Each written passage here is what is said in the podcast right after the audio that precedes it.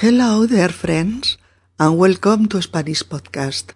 I am Mercedes speaking to you from Barcelona. In our 275th episode, Blessed Up, What Foreigners Think About Spaniards, Stereotypes 3. We are going to review a series of stereotypes that have been working for a long time among foreign citizens about what Spain is like and how Spanish people are. Let's know why these opinions and how they have changed over time. Hola queridos amigos y bienvenidos a Español Podcast. Soy Mercedes y os hablo desde Barcelona. En nuestro episodio número 275, Bendita siesta, lo que opinan los extranjeros de los españoles, estereotipos 3, Vamos a repasar una serie de estereotipos que funcionan desde hace mucho tiempo entre ciudadanos extranjeros sobre cómo es España y cómo son los españoles. Conozcamos el porqué de estas opiniones y cómo han ido cambiando a lo largo del tiempo. Bendita siesta. Bien, continuamos en nuestra clase de español y seguimos abordando ese paquete de estereotipos a los que los españoles ya estamos acostumbrados y que tienen que ver con tópicos y clichés bastante antiguos, bastante viejunos y que conviene mm, revisar y analizar para saber qué hay de cierto en ellos y qué es pura invención o pura ignorancia. Escuchemos lo que hablan hoy. Joao, portugués. Yo quiero hablar de la siesta Mucha gente hace la siesta en España. Profesora. ¿Mucha? Mm, yo creo que sí, que es mucha gente, aunque es gente mayor que están jubilados o que ya no trabajan, porque los horarios laborales de aquí son mañana y tarde, pero solo hay una hora para comer. Sí, habitualmente los trabajadores no suelen tener tiempo de echar la siesta. Antonella, italiana. Sí, pero se oye hablar de la siesta como una costumbre típicamente española, aunque sé que su origen se sitúa en una costumbre romana, y en Italia también se hace la siesta como en otros pueblos mediterráneos. Hay un dicho italiano que dice, con una buena siesta se pasa todo. En italiano la siesta es el reposo. Profesora. Es que en muchos países mediterráneos hace mucho calor al mediodía, sobre todo durante los meses más calurosos. Tatiana, rusa. Creo que algunos lugares asocian hacer la siesta con ser vago. Mm, ¿Y cómo lo ves tú, Tatiana? Para mí son dos cosas diferentes. Hacer la siesta es descansar después de comer y después de trabajar, si la necesitas o si puedes hacerla. Y ser vago es... Um, es... no... no sé definirlo muy bien. Profesora, ser vago es ser perezoso, ser holgazán. Solemos llamar vaga a una persona que tiene poca disposición para hacer las cosas, sobre todo un trabajo. Robert. Mm, sí, esa es otra palabra que conozco más. Perezoso. Profesora. Sí, un vago es un perezoso, una persona apática, a la que no suele gustarle el trabajo, la actividad. Como veis, siesta y vaguería no son conceptos similares. Ya veis, amigos, Joao introduce el tema del tercer estereotipo de los que estamos tratando como el bloque lo que piensan los extranjeros de los españoles.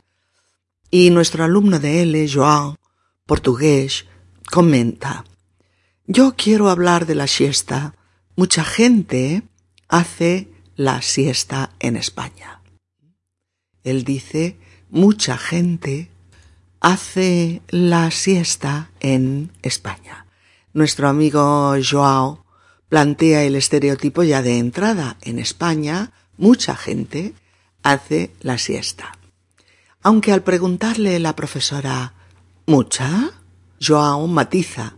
Dice mm, Yo creo que sí, que es mucha gente, aunque es gente mayor, que están jubilados, que ya no trabajan, porque los horarios laborales de aquí son mañana y tarde, pero solo hay una hora para comer. Bien, amigas y amigos, estamos hablando de la siesta. S-I-E-S-T-A. Siesta. Con diptongo en la primera sílaba, fijaos, ¿eh? Si es una sílaba. Siesta. Palabra de dos sílabas. Mm, como otras muchas que llevan un diptongo, como puerta, sierra, fiesta, tierra, sucia, etcétera, etcétera. ¿Mm? Entonces, al ser un diptongo creciente, no podemos decir ni si está, si está, ni tampoco si está, si está, ninguna de esas dos, sino si está siesta. ¿De acuerdo? Palabra que, por cierto, ya es usada en otros idiomas y no solo en español, porque como sabéis, hay bastantes palabras españolas que se han exportado tal cual son a otros idiomas, como por ejemplo tapas, o bravo, o patio, o adiós, o toro, corrida, fiesta o amigo, salsa, también ceviche, eh, flamenco, por supuesto, eh, jalapeño, chile, mojito, mosquito, nacho, esto, tango, mm, también, eh, paella, sangría y olé por decir unas pocas. Hay otras, ¿eh? Pero creo que con, esta lista entenderéis de lo que hablo, ¿no? De una serie de palabras españolas tan famosas eh, que, se han, que han sido importadas por otras lenguas. Y entre ellas está siesta, nuestro protagonista de hoy. Bueno, seguro que os preguntáis que de dónde ha salido esta palabreja, ¿verdad? Bueno, pues la palabra siesta proviene de la hora sexta romana, hora sexta romana, que correspondía a a las doce del mediodía respecto al sol. ¿Mm? Lo que serían ahora pues las dos de la tarde, las catorce horas, las dos pm. Eh, los romanos a esa hora hacían una pausa en sus trabajos cotidianos con el fin de descansar y reponer fuerzas. Y de esa hora sexta derivó nuestra siesta, palabra con la que expresamos pues la costumbre de descansar un rato, unos minutos, ¿eh? entre veinte y treinta minutos. Después de la comida principal, o sea, la comida del mediodía en España. También se le llama siesta, por eso, a la hora de más calor del mediodía. Bueno, la siesta suele entenderse, eh, tal como os digo, como un periodo corto de sueño. ¿eh? Un periodo corto de sueño, con un objetivo, descansar y recuperar eh, la energía gastada en el trabajo de la mañana con el fin de abordar el resto de la jornada laboral, pues con un capital productivo mejorado, podríamos decir. Bien, pero ante esta primera intervención de João, eh, nuestro amigo portugués, mm, que dice, yo quiero hablar de la siesta, mucha gente hace la siesta en España. La profesora le ha preguntado si realmente es mucha, eh, mucha gente la que la hace. Dice mucha. Y Joao contesta, yo creo que sí, que es mucha gente, aunque es gente mayor, personas que están jubiladas, que ya no trabajan.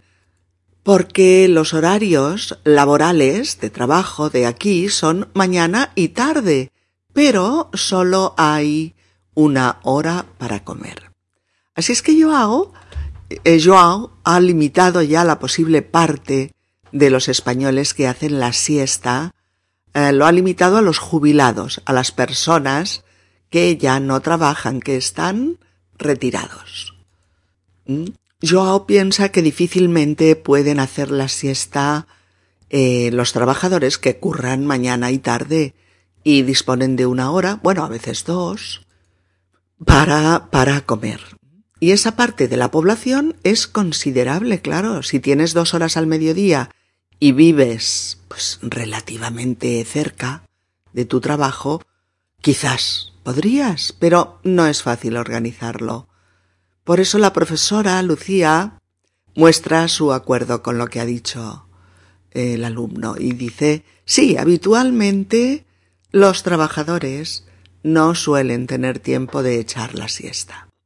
Bueno, seguro que habéis reparado en esas dos expresiones que son las más habituales. Hacer la siesta y echar la siesta. Hacer la siesta y echar la siesta. Como en estos ejemplos. Eh, mm, luego hablamos de la compra semanal. Ahora voy a hacer la siesta que no puedo más. Estoy rendida. ¿O qué? ¿Echamos una siesta de veinte minutos? Aún nos da tiempo. E incluso ¿Que nunca haces siesta? Pues no sabes lo que te pierdes. Yo la hago siempre que puedo. O yo me quedo frita después de comer. O duermo una siestecita de diez o quince minutos o no puedo continuar. Bueno, esta otra expresión tan tan chula que es quedarse frito o quedarse frita es quedarse profundamente dormido. Fijaos, dos palabras. Quedarse frito o quedarse frita. Quedarse profundamente dormido. Y que es lo mismo que quedarse roque. Otra expresión preciosa del español coloquial. Quedarse roque. R-O-Q-U-E. Roque por daros dos expresiones coloquiales muy, muy usadas. Y también en lugar de echar una siesta, se dice mucho echar una cabezada, echar una cabezadita o echar un sueñecito, porque en este tema se usan mucho los diminutivos para, para hablar de la siesta, pues como un rato corto dedicado al sueño o al descanso sueñecito, siestecita, cabezadita, etc. No olvidéis, queridos amigos, este verbo echar, eh, E-C-H-A-R, echar, en este caso, asociado cariñosamente a la siesta. Así que, resumiendo, lo vais a oír y a usar de todas estas maneras. Hacer la siesta, echar la siesta, dormir la siesta, echar una siesta, echar una cabezada, echar una cabezadita o echar un sueñecito. ¿De acuerdo? Y os preguntaréis si hay algún verbo específico, ¿no? Eh, referido al acto de echar la siesta. Claro que lo hay. Y ese verbo es sestear. S-E-S-T-E-A-R.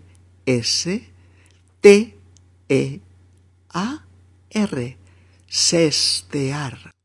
Fijaos, amigos, sin, sin la I que hay en el sustantivo siesta. En el verbo no está la I en ninguno de sus tiempos, ¿eh? No puedo decir nunca yo siesteo o yo he siesteado. No, no hay ninguna I en la conjugación de los tiempos del verbo sestear. Sería yo sesteo, yo he sesteado o similar.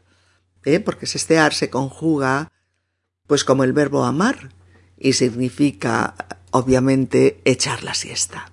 También hay que decir que se usa mucho más echar la siesta que el propio verbo sestear. ¿eh? Eh, y es que, bueno, continuando con lo que decíamos, difícilmente una mayoría de la población española en activo, de la población trabajadora, podría hacer una siesta diaria. Difícilmente, claro. Otra cosa sería hablar de los fines de semana. Eso es diferente. Porque, fijaos amigos, las estadísticas nos cuentan que los españoles, en realidad, trabajan más que el europeo medio. Lo cual no quiere decir, lamentablemente, que sean los más productivos, no.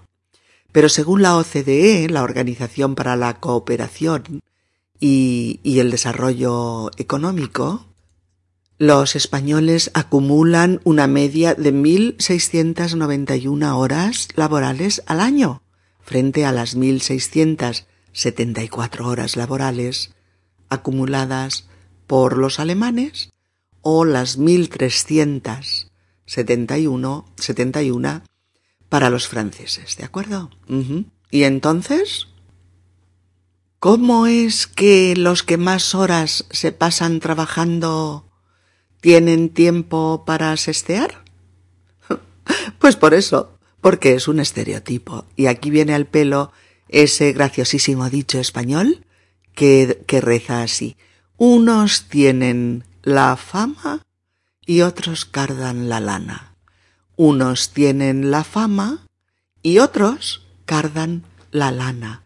Cardar la lana es cortar el pelo de las ovejas unos tienen la fama y otros cardan la lana, o que se lleva los beneficios de algo quien no se los ha currado.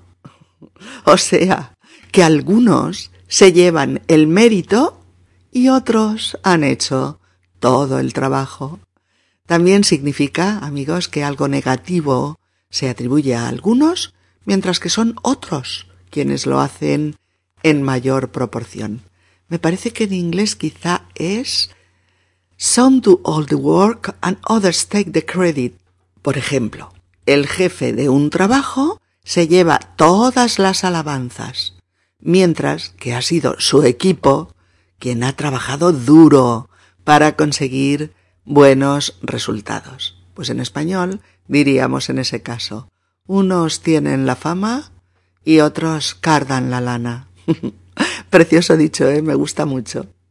Bueno, en nuestro caso, el dicho supondría que a unos, los españoles, se les supone una idiosincrasia, unas costumbres, que otros disfrutan más, pero que no lo parece. Y entonces, ¿de dónde proviene esta fama de los españoles y sus siestas? Pues parece que tradicionalmente la jornada laboral española se ha dividido en dos periodos, sobre todo desde la época en la que se necesitaban dos trabajos para, para sobrevivir. ¿Mm? Eso era lo habitual durante el franquismo. Así que había una jornada de mañana, de nueve a dos, o sea, de nueve a catorce horas, un periodo de, de dos horas o tres para comer, y luego se volvía al trabajo a las cuatro de la tarde, a las dieciséis horas y se hacía otra jornada de 4 a 8 o a 9, dependía. Normalmente para hacer dos trabajos en dos empresas, y esa era la jornada de tarde. En muchas empresas y en muchos negocios actualmente la jornada mm, partida, mañana y tarde, sigue vigente, todavía está así. Y si esos trabajos lo permiten, que casi nunca lo permiten, pues los trabajadores descansarán un poco. Si seguimos, no obstante, los datos, un 60%, fijaos, ¿eh? un 60% 16% de los españoles admiten no haber dormido nunca la siesta. No haber dormido nunca la siesta. Y no tener intención de hacerlo. Un 18% hace una siesta algún día, esporádicamente, pero no frecuentemente. ¿eh? Eh, otros trabajadores pues tienen jornada partida mañana y tarde, normalmente de 9 a 2 y de 3 a 5 o a 6, y tienen una hora libre al mediodía para comer. Pero ¿qué es lo que pasa? Pues que la mayoría de los curros, de los trabajos, están alejados de, de sus casas. Entonces tienen que usar un tiempo de desplazamiento, de transporte, de ida y vuelta. Con lo que la mayoría de veces pues necesitarías mucho tiempo para ir a casa, comer y volver al trabajo. En consecuencia, tienes que comer cerca del trabajo. Hombre, puedes comer en la empresa si te lo permiten. Te puedes llevar tu tartera o tu fiambrera, tu tupperware y calentar allí tu comida, ¿no? Y si no, pues te la llevas al parque más cercano, aunque esto todavía no es demasiado típico en España, ¿eh? Y si no, pues buscas eh, el mejor y el más barato menú del día en algún restaurante cercano al trabajo. Pero poca gente tiene dos o tres horas al mediodía para desplazarse a su casa, comer, echar la siesta y volver al trabajo. Mm, poca gente. Y hay gente que sí que las tiene, pero claro, porque luego trabajan, por ejemplo, de 4 a 7 de la tarde o de 5 a 9 de la noche. Mm, lo cual tampoco es fantástico porque llegas a tu casa pues a las 10 de la noche, ¿no? Eh, otros pueden hacer jornadas enteras, no partidas, ¿eh? Por ejemplo, de 8 de la mañana a 3 pm, o sea, a las 15 horas. O de las 2 del mediodía seguido hasta las 9 de la noche, en fin. Hay varios, varios formatos. Pero bueno, lo que decíamos, otro, otro refrán parecido, cría fama y échate a dormir. Cría fama y échate a dormir. O sea, créate una reputación y estate tranquilo que funcionará sola. o lo que es lo mismo, tienes el estereotipo de ser el país donde todo el mundo hace la siesta. Tienes esa fama y no te la quitarás de encima. Hasta tal punto es así que en la Unión Europea, por ejemplo, eh, no es España el país mediterráneo en el que más se sestea, no lo es, ¿no? no es el país en el que más gente hace la siesta. Sorprendidos, ¿eh? Pero esperad, os lo cuento, os lo cuento. El país europeo donde más se sestea es Alemania. sí, sí. Ya sé que no es un país mediterráneo, que no es un país del sur y que tampoco tiene largos y calurosos eh, meses veraniegos. Pero lo cierto es que nuestros amigos alemanes cuentan con un 22% de ciudadanos que hacen la siesta, o bien diariamente o al menos tres veces por semana con lo cual son los líderes indiscutibles en lo que a sestear se refiere. Sorprendidos, ¿verdad? Pero es que los españoles tampoco ocupamos el segundo lugar. Ese es para Italia y para nuestros amigos italianos, de los que un 16% duerme la siesta. El tercer lugar parece ser que lo ocupan nuestros amigos de Reino Unido. Sí, sí, la siesta británica nos pasa por delante con un 15% de respuestas afirmativas en cuanto a echar un sueñecito al mediodía todos los días. Y España y Portugal quedan en cuarto y quinto puesto respectivamente. Tan solo el 9% de los españoles dice dormir la siesta después de la comida.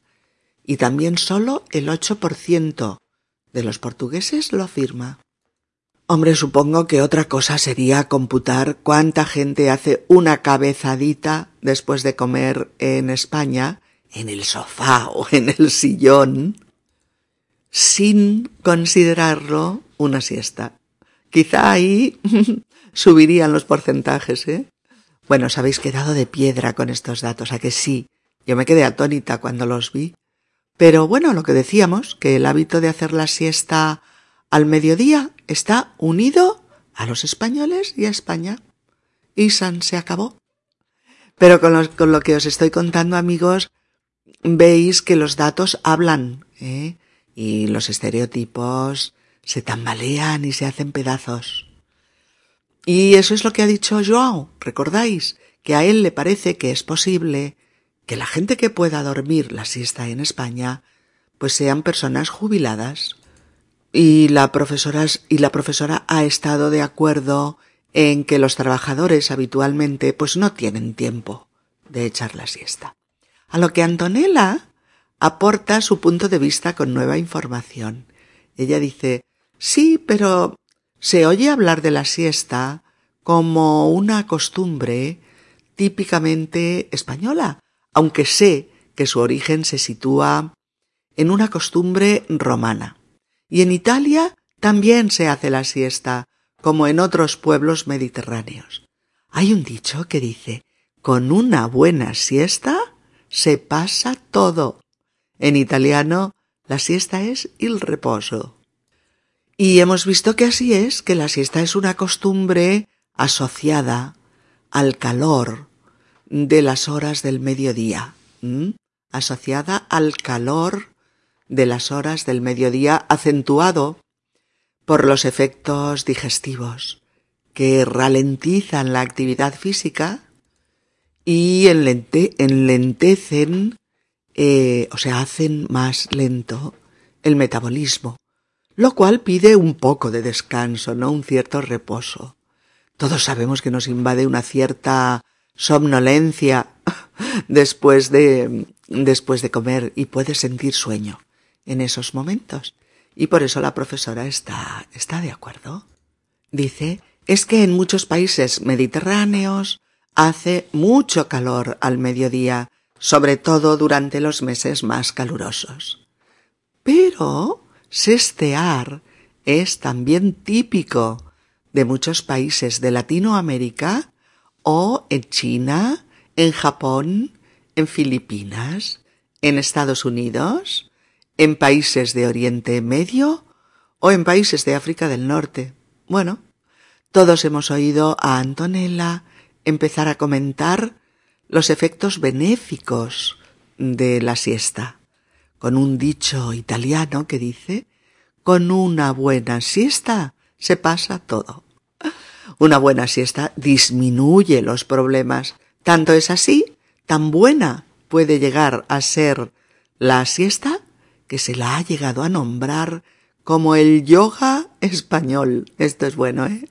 Se la ha llegado a nombrar como el yoga español. También se dice que hacer la siesta es ponerse en modo zen. ¿Y de dónde procede esta idea de los efectos benéficos de la siesta? Mirad, amigos, si nos situamos de entrada en el plano pues fisiológico, ¿no? Podemos decir que durante la digestión de la comida principal, de la comida del mediodía en España, eh, se da un proceso por el que el sistema digestivo tiene que recibir más sangre para hacer su su trabajo metabólico, digamos, ¿no? Entonces, ese proceso ralentiza una parte de las funciones vitales y disminuye la capacidad de actividad. Y aparece la somnolencia, somnolencia, que son las ganas de dormir. Aparece el sopor, la pesadez, la torpeza y la palabra que más me gusta, la modorra. en definitiva, la modorra. Que estas palabras, coloquiales preciosas y usadas a diario, hay que retenerlas. Somnolencia, ganas de dormir. Sopor, adormecimiento. Somnolencia también es lo mismo. Y modorra, que quiere decir, una vez más, somnolencia, sopor, pesadez. Es decir, que ya de buen inicio nuestro organismo parece predisponerse al descanso, ¿no? Y eso ha hecho que la ciencia apoye, sin reservas, los beneficios de la siesta. Eso sí, una siesta corta, de una media hora, tan solo de una media hora. Esa es la que puede tener un montón de efectos saludables. Por ejemplo, mejora la circulación, favorece la memoria y el aprendizaje, mm, disminuye la fatiga y el estrés, eh, mejora la digestión, previene las cardiopatías al disminuir el estrés y la tensión. Y, y, bueno, y mejora el estado de ánimo. Ya veis, queridas amigas y queridos amigos, que la siesta es una verdadera panacea para nuestra salud, siempre que sea cortita y que pongamos las condiciones ambientales pues adecuadas para que sea un sueñecito relajante y reparador. De ahí el dicho español tan sabio como de costumbre que dice llueva o truene, mi siesta nadie frene. Llueva o truene, mi siesta nadie frene, que es lo mismo que decir haga el tiempo que haga, no será un freno para mi siestecita. O aquel otro dicho que dice, sienta mejor irse de siesta que irse de fiesta. Fijaos que hay muy poquita diferencia, ¿eh? Entre la palabra siesta y la palabra fiesta solo varía la primera letra. En siesta una S, en fiesta una F. Sienta mejor irse de siesta que irse de fiesta. Bueno, eh, sí, eso es verdad, cuando te viene aquella modorra incontrolable y aquel sopor que se apodera de ti y, se te cierran los párpados, pues más vale que te rindas a la siesta y duermas un poco, ¿no? Uy, quiero comentaros una cosa muy divertida, muy divertida. Las formas familiares y divertidas del español para denominar los diferentes tipos de siesta. Y son los siguientes. A ver, la siesta del carnero. La siesta del carnero, que se le llama así al sueñecito que se hace antes de comer, antes de comer. Y era el que hacían los pastores con sus rebaños de ovejas y carneros en el pasado, antes de la comida. Bueno, la gracia es que según las zonas de España, pues esta siesta se llama siesta del burro, siesta del gorrino, el cerdo, ¿eh? Siesta del monje, porque los curas, los sacerdotes, se levantaban a las seis y descansaban a las doce antes de comer.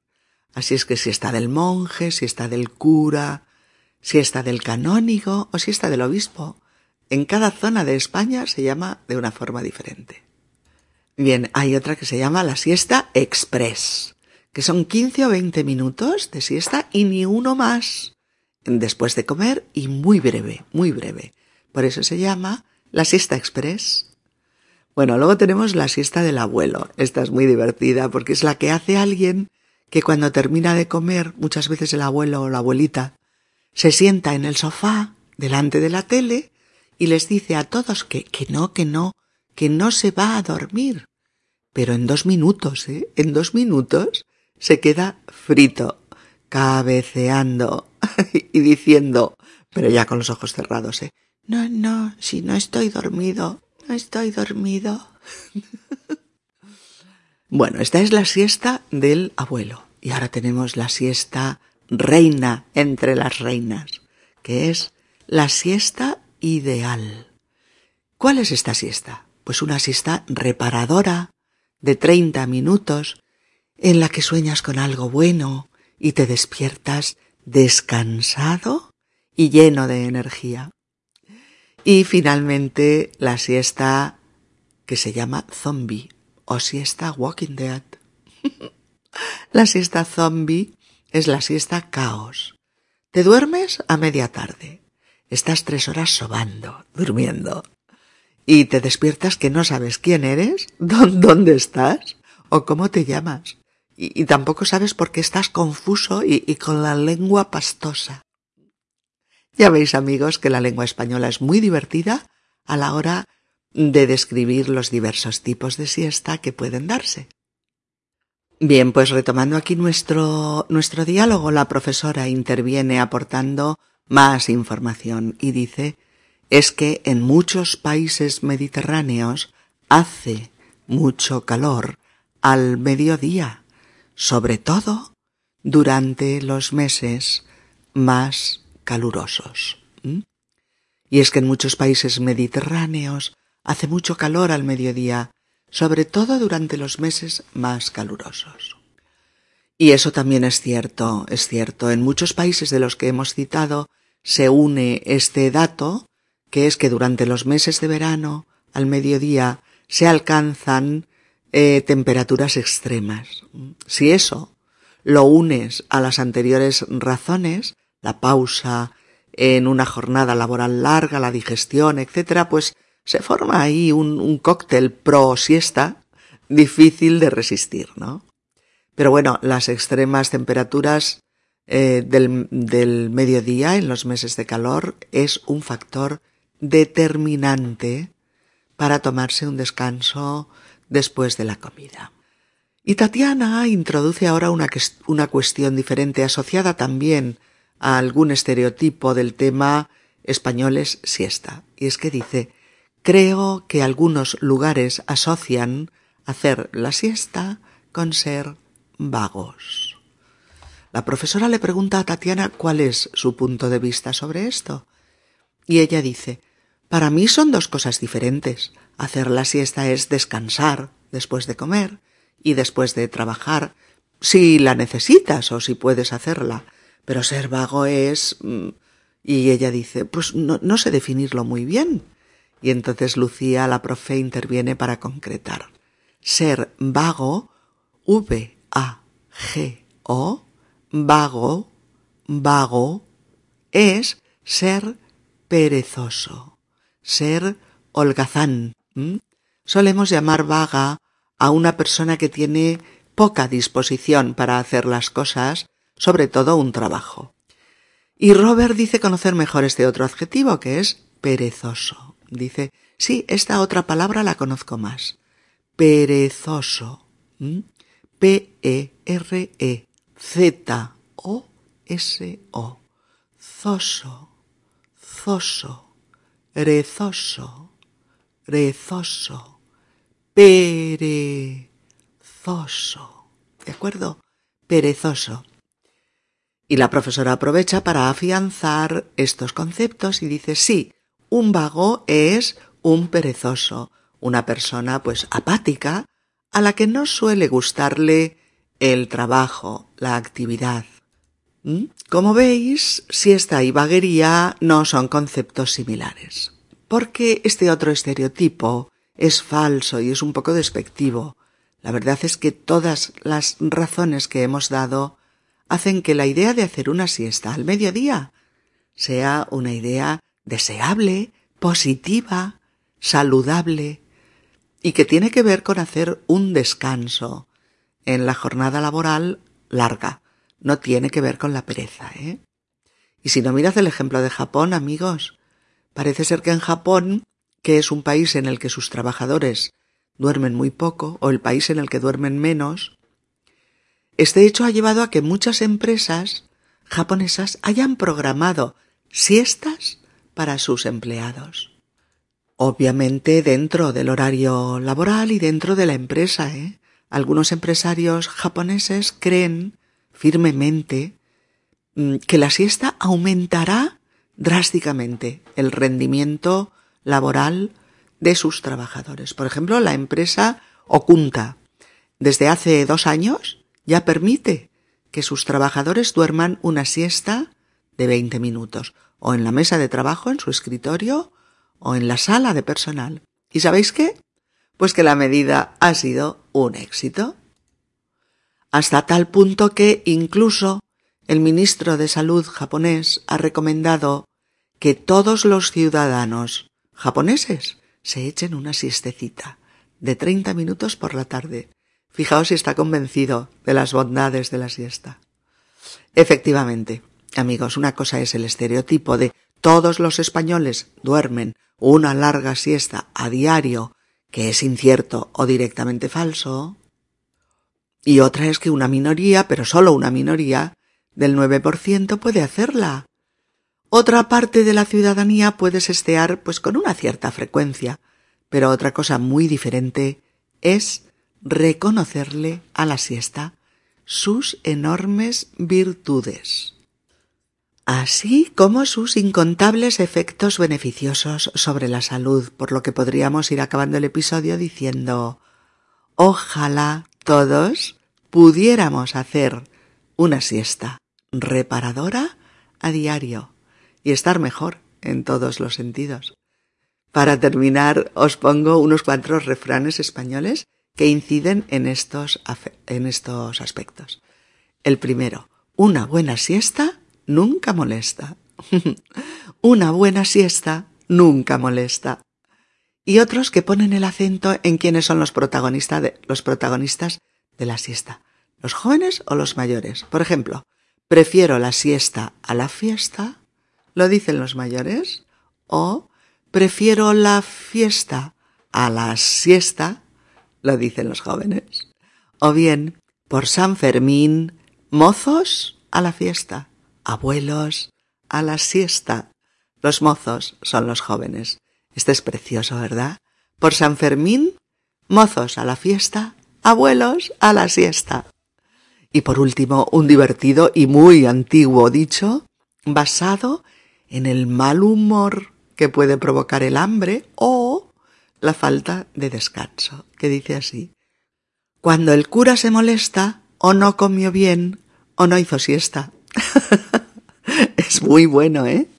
Cuando el cura se molesta, o no comió bien, o no hizo siesta. La lengua, que es muy pícara. Oigamos ahora el fragmento de diálogo correspondiente a nuestro episodio sobre la bendita siesta.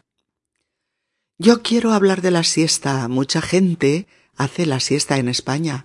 ¿Mucha? Yo creo que sí, que es mucha gente, aunque es gente mayor que están jubilados, que ya no trabajan. Porque los horarios laborales de aquí son mañana y tarde, pero solo hay una hora para comer. Sí, habitualmente los trabajadores no suelen tener tiempo de echar la siesta. Sí, pero se oye hablar de la siesta como una costumbre típicamente española, aunque sé que su origen se sitúa en una costumbre romana. Y en Italia también se hace la siesta, como en otros pueblos mediterráneos. Hay un dicho italiano que dice, con una buena siesta se pasa todo. En italiano la siesta es il riposo, es que en muchos países mediterráneos hace mucho calor al mediodía, sobre todo durante los meses más calurosos. Ah, creo que en algunos lugares asocian hacer la siesta con ser vago. Mm. ¿Y tú cómo lo ves, Tatiana? Para mí son dos cosas diferentes. Hacer la siesta es descansar después de comer y después de trabajar, si la necesitas o si puedes hacerla. Ser vago es... Em, ah, no sé definirlo muy bien. Bueno, ser vago es ser perezoso, ser holgazán. Solemos llamar vaga a una persona que tiene poca disposición para hacer las cosas, sobre todo un trabajo. Ah, sí, esa es otra palabra que conozco mejor, perezoso. Sí, un vago es un perezoso, una persona apática a la que no suele gustarle el trabajo, la actividad. Como veis, siesta y vaguería no son conceptos similares. Amigo, amiga, si este podcast te ha resultado útil y te ayuda a progresar con tu español, puedes tú también ayudarnos a continuar con futuros podcasts haciendo una donación a Donation en la página de inicio del sitio web de Spanish Podcast www.spanishpodcast.org donde pone ayuda a mantener esta web. Donar. Gracias por anticipado. Please help support my ongoing podcast by making a donation. The sole support for my work comes from listeners like you. It is easy to donate. You can donate by going to Spanish Podcast www.spanishpodcast.org O-R-G and choose the option Donar. Hasta la próxima amigos. Un abrazo. Chao.